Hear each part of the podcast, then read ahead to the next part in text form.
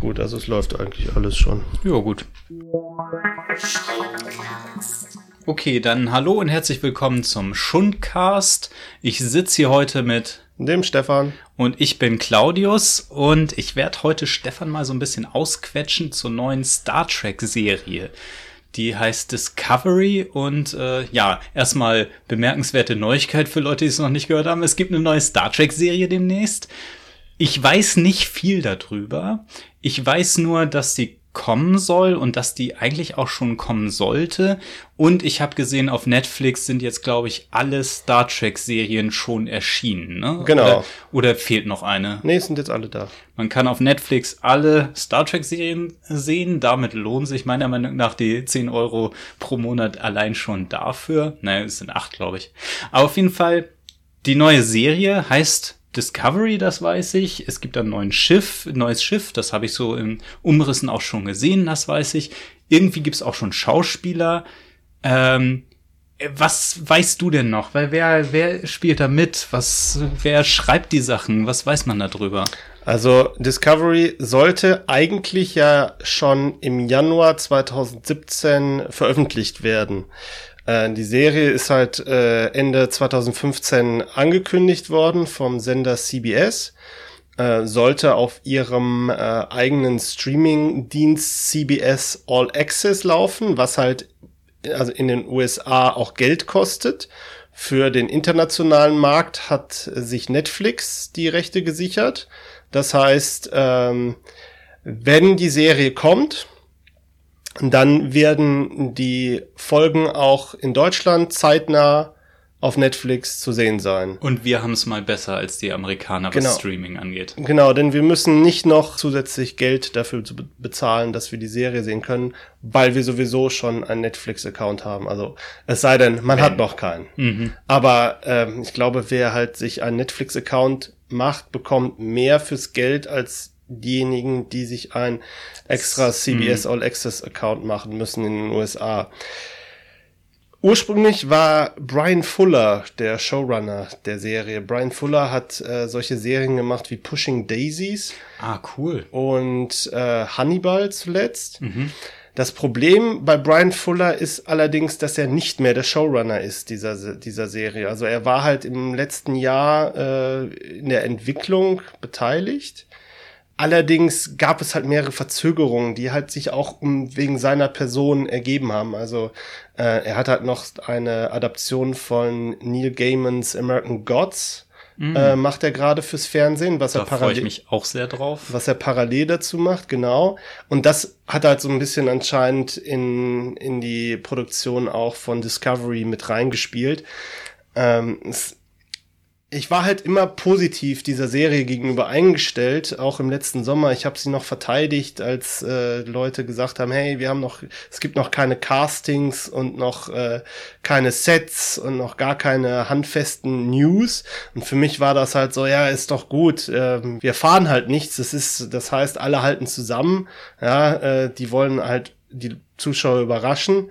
Und letztendlich haben halt die Kritiker dann doch äh, recht gehabt, dass halt äh, hinter den Kulissen halt doch einiges passiert ist, was halt den Produktionsprozess halt so weit hinausgezögert hat, dass er halt äh, erst, dass die erste Klappe jetzt erst Ende Januar gefallen ist.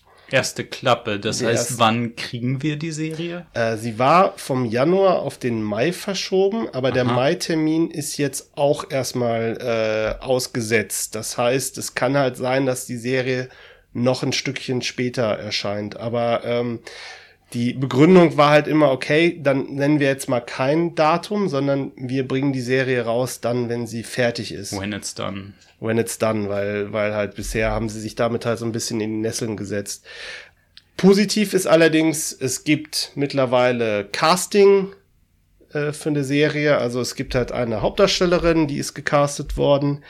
Das ist die Sonequa Martin.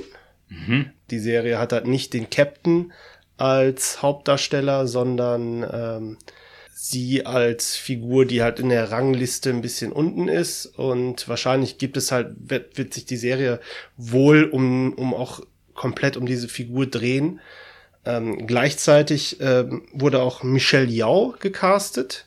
Die ist vielleicht vielen bekannt aus dem James Bond-Film äh, Der Morgen stirbt nie. Tomorrow Never Dies mit Pierce Brosnan. Wer sich daran erinnert, diese zum Beispiel an diese ähm, an diese Verfolgungsjagd auf dem äh, Motorrad in, in, in Hongkong, glaube ich, wo sie halt äh, aneinander gekettet waren und verkehrt rum auf dem Motorrad sitzen mussten. Ach, das ist der mit dem Schiff. Genau, mit dem Ja, Fahnschiff mhm. am Ja, Ende, ja. genau, mit dem äh, Medienmogul, der einen Krieg zwischen äh, Großbritannien und äh, China anzetteln will. Ähm, da ist sie halt, sagen wir mal, dem westlichen Publikum ähm, bekannt. In, ähm, in China ist sie halt ein großer Actionstar Mhm. gewesen. Und ähm, ja, sie wird einen Captain spielen. Captain Georgiou, Befehlshaberin des Raumschiffs Shenzhou. Hm. Also ein, sie ist nicht die Captain der Discovery, sondern der Captain eines anderen Föderationsraumschiffes. Ach, das Schiff heißt Discovery. Genau. Okay. Die Disco Star Trek Discovery dreht sich um die USS Discovery. Und gleichzeitig sind auch drei Schauspieler gecastet worden, die Klingonen spielen. Ich werde jetzt hier die, die, die Namen habe ich jetzt auch nicht äh, parat, aber es geht halt. Krach, krach, krach, krackt. Ja, die Namen der, der, der Schauspieler äh, Ja, ja. sind halt relativ, die sind relativ unbekannt. Also die haben halt so ein paar Serienrollen gehabt. Äh, die Rollenbeschreibungen deuten halt darauf hin, dass es halt auch so ein, um auch, dass es halt sich halt auch stark um Klingonen drehen wird, um halt, äh, ich glaube, einen Klingonen-Befehlshaber, der irgendwie die, die äh, rivalisierenden Häuser vereinen möchte, der Klingonen, und dann gibt es halt einen, einen äh, Typen, der ihm halt unterstellt ist und einen, der dem halt irgendwie entgegensteht. Also wahrscheinlich ist halt wirklich sehr viel Politik drin. Ähm, jetzt neulich wurde auch ein Set-Foto veröffentlicht von ähm, den Klingonen-Statisten, Mhm. die ein Design hatten, was sehr ungewöhnlich ist für Star Trek.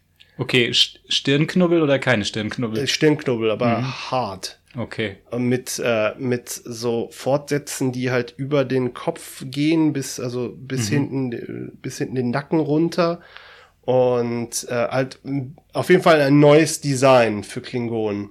Was viele Star Trek-Fans wahrscheinlich ein bisschen ähm, in der falschen Region treffen wird, die sich halt darauf gefreut haben, dass endlich wieder ein Star Trek kommt, was genauso aussieht wie das, was wir damals haben, was aber niemals wieder kommen wird, weil einfach die, äh, weil einfach die Zeiten anders äh, sind.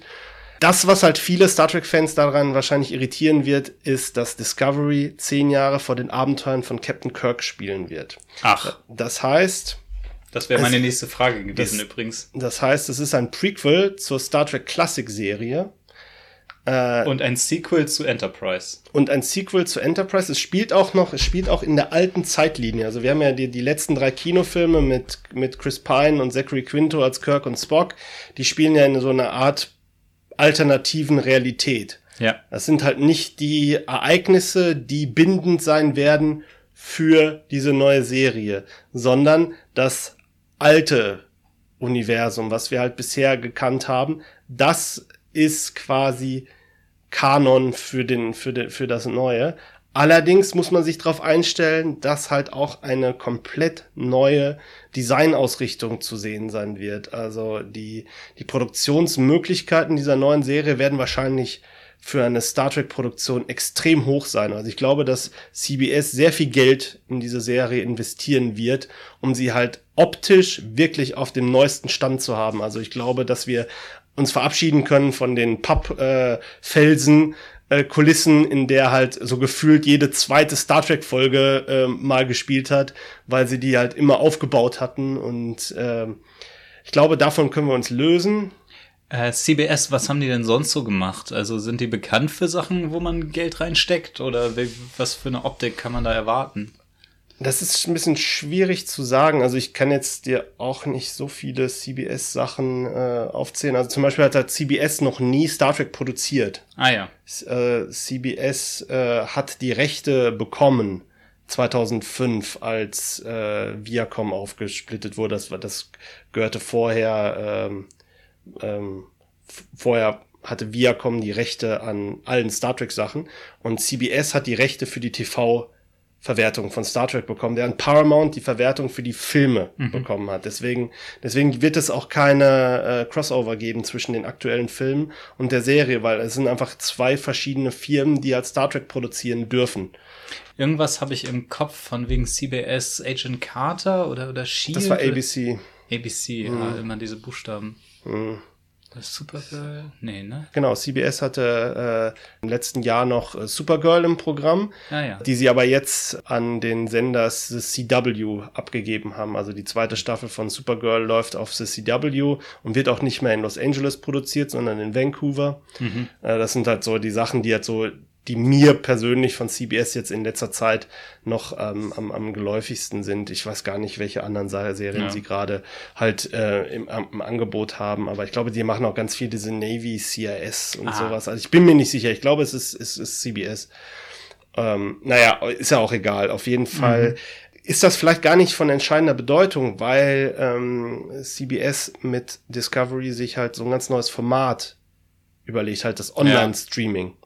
Ja, und sie da halt exklusiv die Serie draufbringen werden. Also sie werden sie äh, gar nicht im regulären TV ausstrahlen, da wo sie halt ihre Sender haben, sondern das ist ein exklusives Produkt für ihre, für die Abonnenten dieses, äh, dieses Pay-TV, dieses, dieses Online-Streaming-Portals, wo in den USA natürlich auch sehr viel Kritik geäußert wurde, weil viele Fans sich halt irgendwie so ein bisschen veräppelt fühlen dadurch, weil sie halt so viel Geld bezahlen müssen, im Prinzip, um eine Originalserie zu gucken.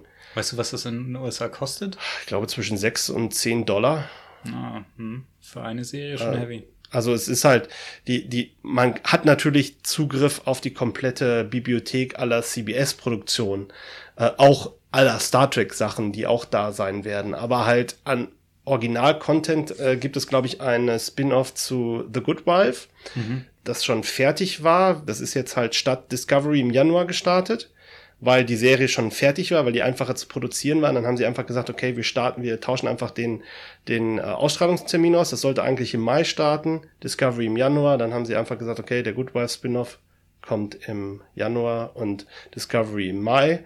Jetzt ist halt der Mai-Termin von Discovery halt auch wieder ähm, unklar. Deswegen muss man dann halt gucken, wann es denn halt tatsächlich kommt. Allerdings hat die Produktion von Discovery jetzt begonnen. Das heißt, es passiert jetzt definitiv was, während halt vorher immer so ein Hickhack war. Wir starten im, im September, dann kam der September, dann passierte nichts und dann hieß es, die, ähm, die Entwickler ähm, äh, Brian Fuller und Alex Kurtzman. Alex Kurtzman ist äh, zum Beispiel einer der Autoren der äh, von Star Trek von 2009 und äh, Star Trek Into Darkness.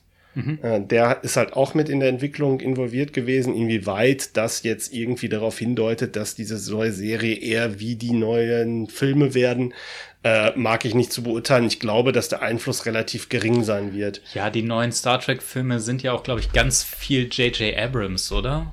Ja, und Brian Fuller, der halt die Serie immer noch mit kreiert hat. Also das darf man halt auch nicht vergessen. Es kann halt sein, dass es halt Abweichungen geben wird von seinem Konzept, aber er hat die ersten zwei Folgen immer noch geschrieben.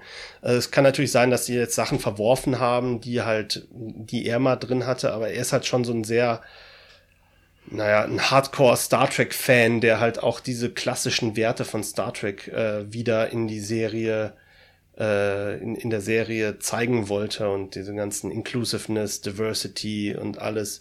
Vielleicht ist das ein bisschen zu over the head. Also ähm, was er da teilweise drin haben wollte, das kann halt sein, dass da halt vielleicht irgendwer gesagt hat, ah, mach mal ein bisschen weniger.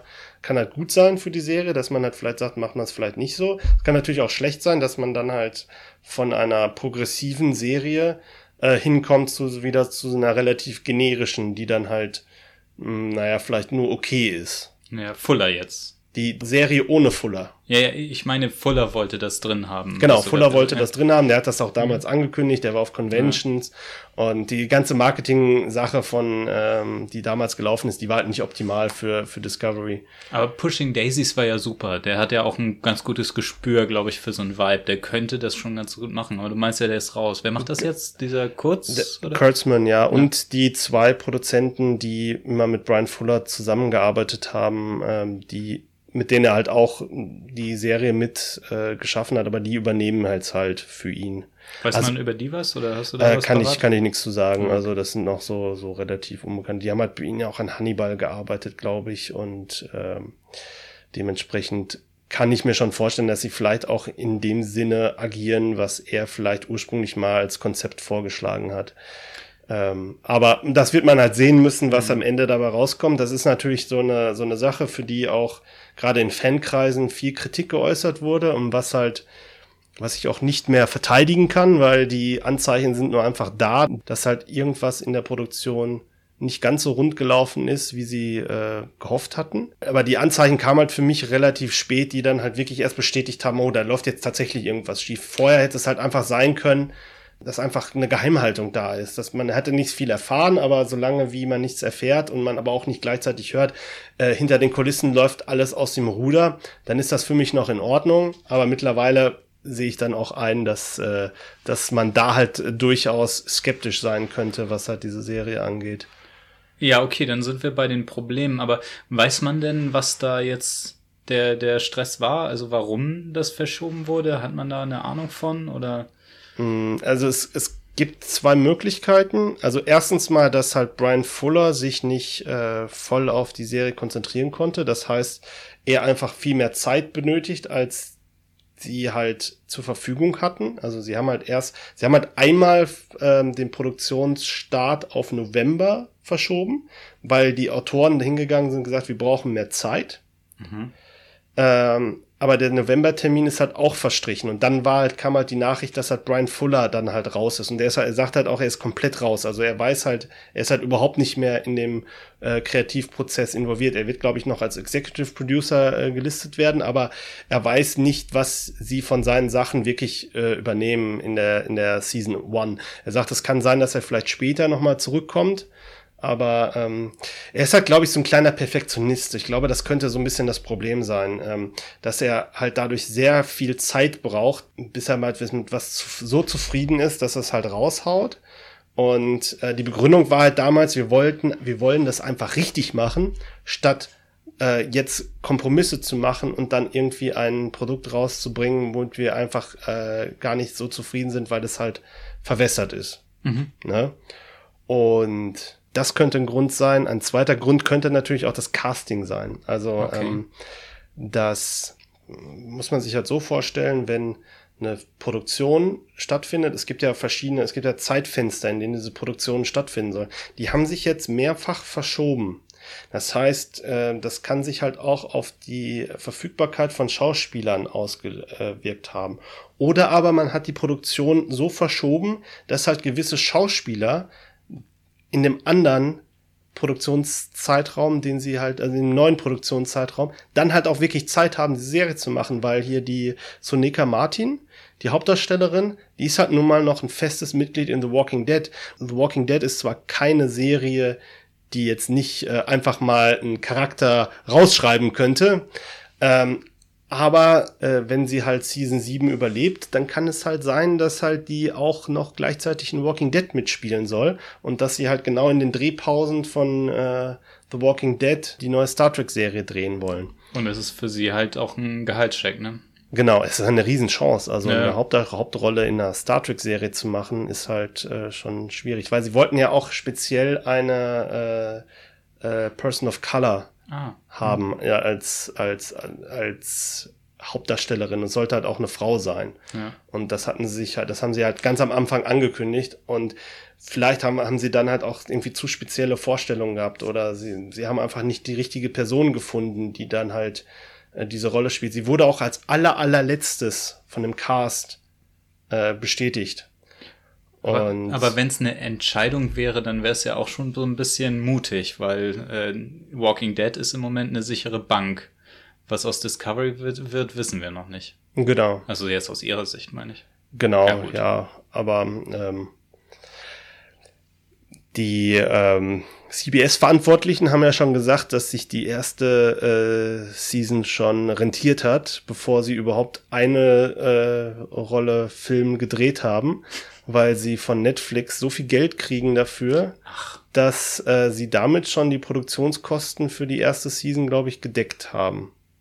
Ah, aber, aber Geld inklusive für, für Deep Space Nine und Genau. äh, Star Trek, Genau. Raumschiff Enterprise und Next Generation und so weiter. Genau. Ähm, sie haben halt gesagt, sie hätten diese Serie auf jeder Plattform unterbringen können. Also sie hätten, jede Plattform hätte sich drum Glaub gerissen, ich. eine neue Star Trek-Serie zu bringen. Und sie haben sie auch, glaube ich, schon in, in, ich weiß nicht, in wie viele, in wie viele Länder verkauft. Also dadurch, dass das halt Netflix Ja. mhm. äh, ist, haben sie zum Beispiel auch keine äh, zusätzlichen Kosten durch äh, ganz viele kleine Verhandlungen mit den ähm, lokalen Sendern und äh, mit unterschiedlichen Rechten, die sie äh, unterschiedlichen Firmen geben müssen, damit halt die Serie in einem Land gezeigt wird. So haben sie eine Verhandlung mit Netflix gehabt. Netflix ist bereit, diesen Betrag zu zahlen und dadurch wird sie halt die Serie schon finanziert. ja. Das ist halt für, das ist eine, eine Form der Sicherheit, die durchaus auch die Qualität der Serie ähm, steigern kann.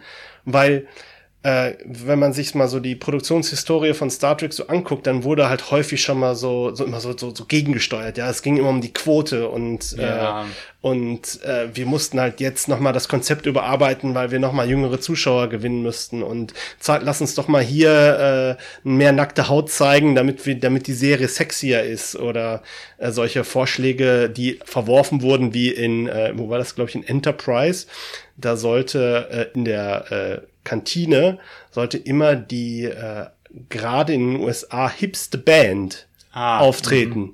Und die Produzenten haben gesagt, das funktioniert überhaupt nicht mit unserem Serienkonzept. Wir können nicht die aktuellsten, hipsten Bands bei Captain Archer auf der Enterprise auftreten lassen. Das macht logisch überhaupt keinen Sinn. Aber es waren Vorschläge, die zum Beispiel von einem Studio gekommen sind damals. Und die waren ernst gemeint. Ja, ja. Und vielleicht ist es dadurch dann halt einfach besser, dass halt so eine Serie sich finanziert hat, dass es dann einfach nur darauf geht, wir wollen halt ein qualitativ hochwertiges Produkt rausbringen. Und wenn wir das, wenn das qualitativ hochwertig ist, dann verdienen wir halt auch richtig nochmal dran. Ja, und wir wissen auch jetzt, dass es kommt, ne? Also bei, bei manchen Fernsehsendern, gerade die irgendwie Sachen mit, mit Werbung vor allem finanzieren, die würden ja jetzt schon einen Herzinfarkt kriegen bei den ganzen Verschiebungen und, und Konflikten oder so. Da, da wäre ja jetzt schon die Frage, hm, machen wir vielleicht eine, nur eine halbe Season oder sowas. Das war ja zum Beispiel auch bei so Sachen wie Konstantin so ein, so ein äh, Ja, der Serie. Wo, wo dann nachher irgendwie, ja, und dann wurde sie kürzer und dann weiß man nicht, ob eine zweite Staffel und hin und her. Wür würde man jetzt schon nicht wissen, kommt die überhaupt noch ins Fernsehen? genau. Und äh, sie können halt auch einfach ein bisschen mehr planen. Also sie können halt zum Beispiel eine, es soll halt eher so ein, auch so eine Romanform sein. Also es sollen zwar immer noch so Einzelepisoden sein, also immer so, so, so dem Star Trek-Format wollen man halt so ein bisschen, glaube ich, treu sein, aber äh, ich glaube, dass es halt so ein, so ein, schon von Anfang an einen starken Storybezug geben wird, der sich halt durch alle Folgen durchzieht. Also gerade wenn die Klingonen drin vorkommen und die Föderation zehn Jahre vor Captain Kirk, da waren die halt im Konflikt. Ne? Und äh, möglicherweise wahrscheinlich geht es halt so darum, wie ist zum Beispiel diese neutrale Zone zwischen den Klingonen und den äh, und der Föderation entstanden. Es könnte halt sein, weil die, die, die war halt plötzlich irgendwann mal da. Ja. Vorher gab es halt nur die neutrale Zone mit den Romulanern und später äh, gab es dann auch eine mit den Klingonen und da hat man vielleicht ein bisschen erzählerischen Spielraum, um da halt so ein bisschen das mit Inhalt zu füllen, was halt vorher nicht da war. Ja, war ja auch bei neueren Serien auch schon eher so, ne? Bei, bei Enterprise und Deep Space Nine und Voyager, da gab es ja auch schon mehr übergreifende Story. Ja. Ähm, es gibt aber auch ähm, zum Beispiel äh, ein, ein Casting von Doug Jones zum Beispiel. Den kennt man als Ape Sapien aus äh, den Hellboy-Filmen. Dieser, Ja. dieser, der in dem, in dem ist der Fischtank Fisch, war. ja, ja, Genau. mhm. Der hat halt so ein, der ist halt so ein ganz äh, dürrer, äh, großer Typ. Und der, der ist halt bekannt dafür, dass er halt sehr viel äh, Make-up tragen kann. Der war Ja. zum Beispiel auch dieses, dieses Monster in ähm, Pans äh, Labyrinth. Ja, ja, ja. Dieses, dieses, dieses, äh, was halt immer Genau, so die, nicht- die, die Hände an den Kopf gehalten hat. Und, ja, nicht Äh, Pan, sondern der, der in den Handflächen die, die Augen hatte. genau, genau. Mhm. Ja. Genau, der, der, der hat da so ein ganz ähm, alienhaftes Aussehen schon von seiner Statur her. Und äh, der spielt Lieutenant Saru. Das ist, er wird auch ein Alien spielen, auch ein Alien, was wir bisher noch nicht gesehen haben. Viel ist halt noch nicht äh, über ihn bekannt. Ne? Die Soneca Martin spielt Lieutenant Commander Rainsford, heißt sie. Ähm, und äh, es gibt halt auch ein äh, Gay-Character, wird es halt auch geben. Der ist auch schon gecastet und äh, wird halt auch äh, eine prominente Rolle drin haben. Das war halt auch so ein Ding, was er halt, Brian Fuller ist halt selber ähm, äh, offen schwul und das war ihm halt wichtig, dass halt solche Repräsentationen von äh, anderen Bevölkerungsgruppen drin sind, weil das ist ja genau im, im Kern, was Star Trek halt früher auch ausgemacht hat, mit der klassischen Star Trek Besetzung der Brücke mit dem äh, Japaner und dem Russen äh, und dem Vulkanier und der Schwarzen äh, die alle zusammen mit dem weißen Amerikaner auf der Brücke zusammengearbeitet haben, also halt Multikulti mhm. äh, im Weltraum. Vielleicht auch gerade in der jetzigen Zeit, in der wir uns jetzt so gerade befinden, ist halt vielleicht auch so eine Serie äh, nochmal wieder genau das Richtige, um uns daran zu erinnern, dass es halt eigentlich, dass man eigentlich positiver in die Zukunft gucken muss und dass es halt nicht alles so so, so düster ist, wie es halt vielleicht äh, in, in gewissen Kreisen momentan überall so scheint. Ja. Und ähm, deswegen hat Star Trek jetzt dadurch vielleicht auch wieder eine größere Relevanz, die es halt äh, vielleicht vor zwei, drei Jahren gehabt hätte, wo man. Ja, auch einen größeren Reiz. Ja, mhm. genau.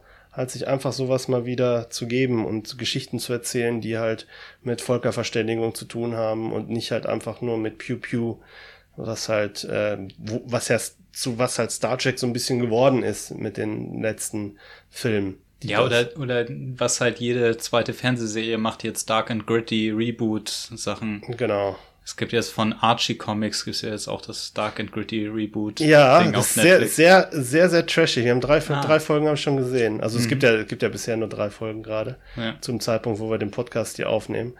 Ähm, das ist so zwischen, mein Gott, ist das schlecht, aber oh mein Gott, das ist so trashig aber gewollt trashig, dass es wieder richtig gut ist. Mhm. Weil es hat so eine Mischung aus, aus, aus so, so Zuckergusswelt mit Dark Twin Peaks Mystery. Okay. Halt so, so die, die, alles so Leute, die halt so gewisse Rollen einnehmen, aber die halt alle irgendwelche dunklen Geheimnisse haben und das, was das Ganze dann halt zu so, so, so, so, so alles auf den Kopf stellt und leicht surreal ist. Also ja.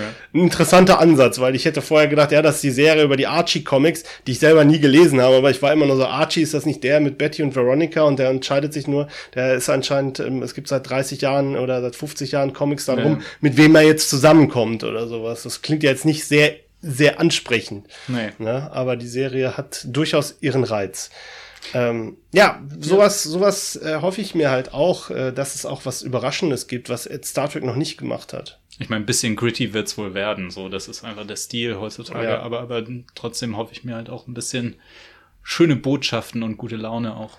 Ja, und ich glaube, dass halt auch das Erzählformat tatsächlich anders sein wird. Also wie gesagt, Michelle Dior spielt halt den Captain von einem anderen Raumschiff. Ja. Ne, das heißt halt, es gibt, wird wahrscheinlich wirklich mehrere Raumschiffe geben, die halt da mitspielen und, und, und eine wichtige Rolle einspielen. Das heißt, wir fliegen halt nicht nur mit einer Besatzung die ganze Zeit durch die Gegend und äh, erleben mit der immer nur wieder um, Abenteuer an einem unbekannten Planeten, den wir halt in der nächsten Woche wieder vergessen haben.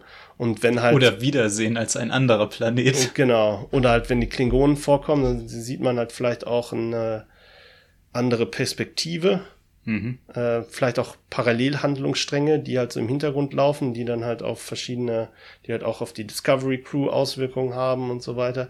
Das ist halt alles ganz interessant, weil gerade die Classic Star Trek Serie hat halt die Politik, die ja im Hintergrund passiert, äh, immer nur so, so ganz am Rande gestreift. Also da hat man gar nicht so viel darüber erfahren, was denn tatsächlich äh, in der Galaxis halt so los ist. Es gab immer mal so eine Konferenz, die dann auf der Enterprise abgehandelt wurde, oder es gab dann halt immer Begegnungen mit den Klingonen, wo es dann halt um irgendwie die hohe, hohe äh, um die Herrschaft über irgendeinen Planeten ging, die die Klingonen haben wollten und die Föderation wollte halt die aber halt für sich, wollte die halt für die Föderation gewinnen. Sowas gab es halt, aber wirklich eine einen Politikplot, wie man zum Beispiel auch schon in Deep Space Nine hatte, wo man halt auch einfach sieht, okay, hier äh, geht es halt auch darum, dass man sieht, wie funktioniert denn die Regierung äh, von Planet XY oder von äh, der Föderation oder von dem Kardassianischen Reich und was ist deren Motivation. Sowas hatten wir halt in der Zeit, wo Kirk lebte, noch nicht. Ja. Und das ist vielleicht einfach auch eine Chance, da halt irgendwas zu machen. Allerdings ist es halt auch nicht äh, ungewöhnlich, wenn man halt sagt, okay, ich bin jetzt halt wirklich sehr skeptisch, was diese Serie angeht, weil einfach sehr viel Hickhack war Mhm. in der Produktionsphase und da weiß man halt nicht genau, was kommt denn jetzt tatsächlich dabei raus.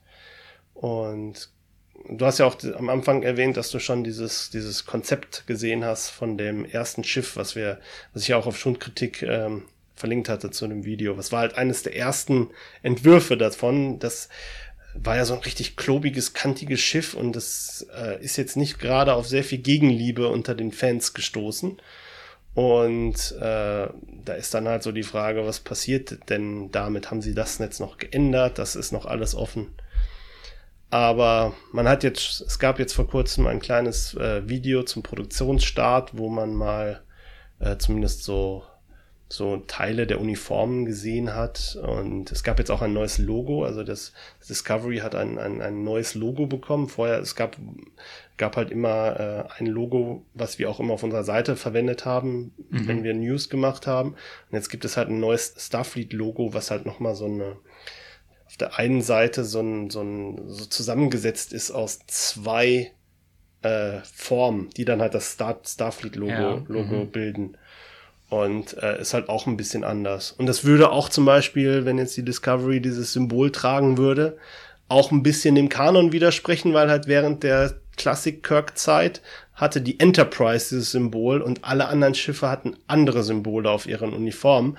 Allerdings ist das halt irgendwann, äh, war halt immer das, irgendwann ähm, ist dann halt übernommen worden, spätestens seit Star Trek der Film, dass halt Starfleet generell dieses äh, Delta Shield von, von der Enterprise als Logo hat und ich glaube auch nicht, dass sie das ändern werden. Zehn Jahren kann sich viel ändern. Und ich hoffe auch nicht, dass äh, die Serie versucht irgendwie zu erklären, warum die Klingonen jetzt so aussehen, wie die Klingonen da aussehen. Das hatten wir schon mal in Enterprise als Erklärung mit ihren genetischen äh, Experimenten, dass sie sich dann zurückentwickelt haben und sie dadurch dann 100 Jahre später aussahen wie Menschen. Ach, Weil in der Klassik-Serie hatten sie ja kein Make-up drauf, da waren Ja, sie ja. einfach nur dunkel geschminkt und mit Bärten ausgestattet.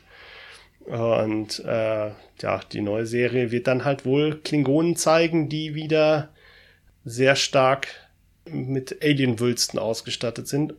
Wahrscheinlich sehen sie aber auch nicht aus wie die klassischen Klingonen, die wir halt in Next Generation in den, und in den klassischen Star Trek Kinofilmen gesehen haben.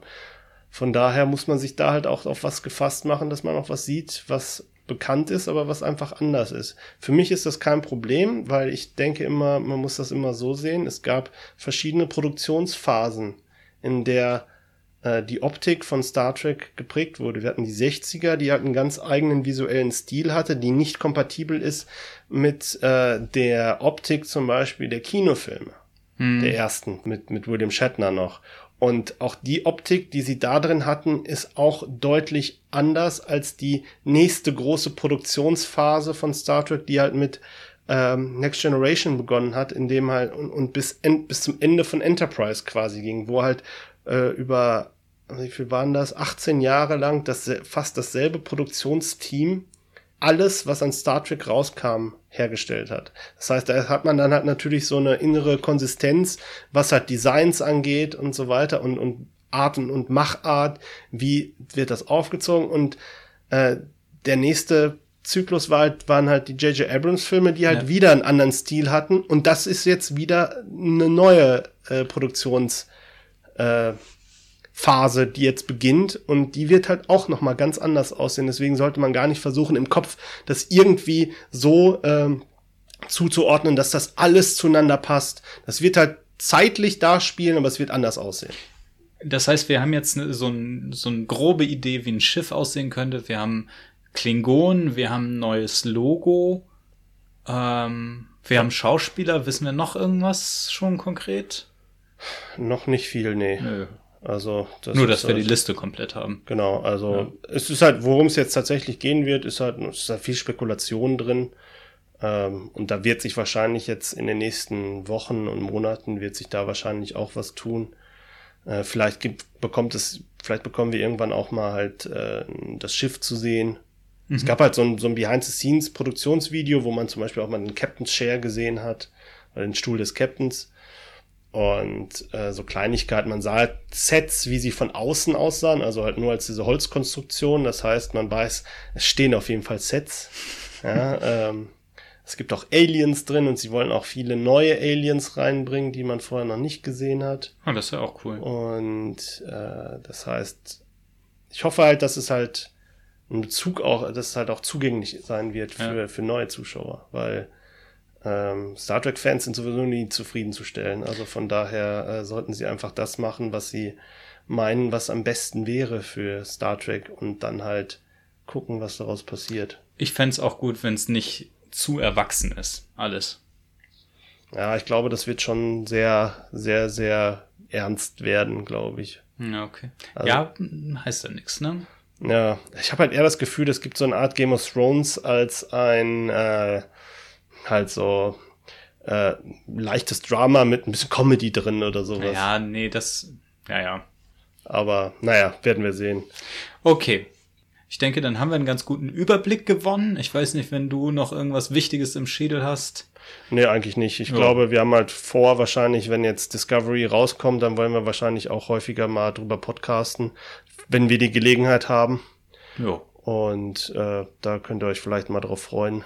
Genau, und wer irgendwie jetzt äh, Lust auf Star Trek bekommen hat, kann sich ja mit den Serien auf Netflix beschäftigen. Da sind, wie gesagt, alle drauf. Ähm, wir, ihr, hm? ihr, könnt euch auch noch unseren, unsere Podcasts zum Thema Star Trek anhören, die wir gemacht haben. Wir haben ja schon zwei gemacht, Stimmt, die sind auch noch da. Die sind, wir haben einmal über die klassische Star Trek Serie ausführlich zum 50-jährigen Jubiläum gesprochen und äh, ja, da haben wir auch schon mal ein bisschen, ein paar Stunden über Star Trek geredet. Das passiert bei uns manchmal. ähm, bei, bei, mir, bei mir häufiger. Genau. Als manchmal. Und ansonsten sind wir der Schundcast von schundkritik.de. Ihr findet uns auf unserer Homepage schundkritik.de, auf Facebook als Schundkritik und auf Twitter als Schundkritik. Ähm, ansonsten sagen wir bis zum nächsten Mal. Wir sind der Stefan und Claudius und wir sagen Tschüss. Lebt lang und in Frieden.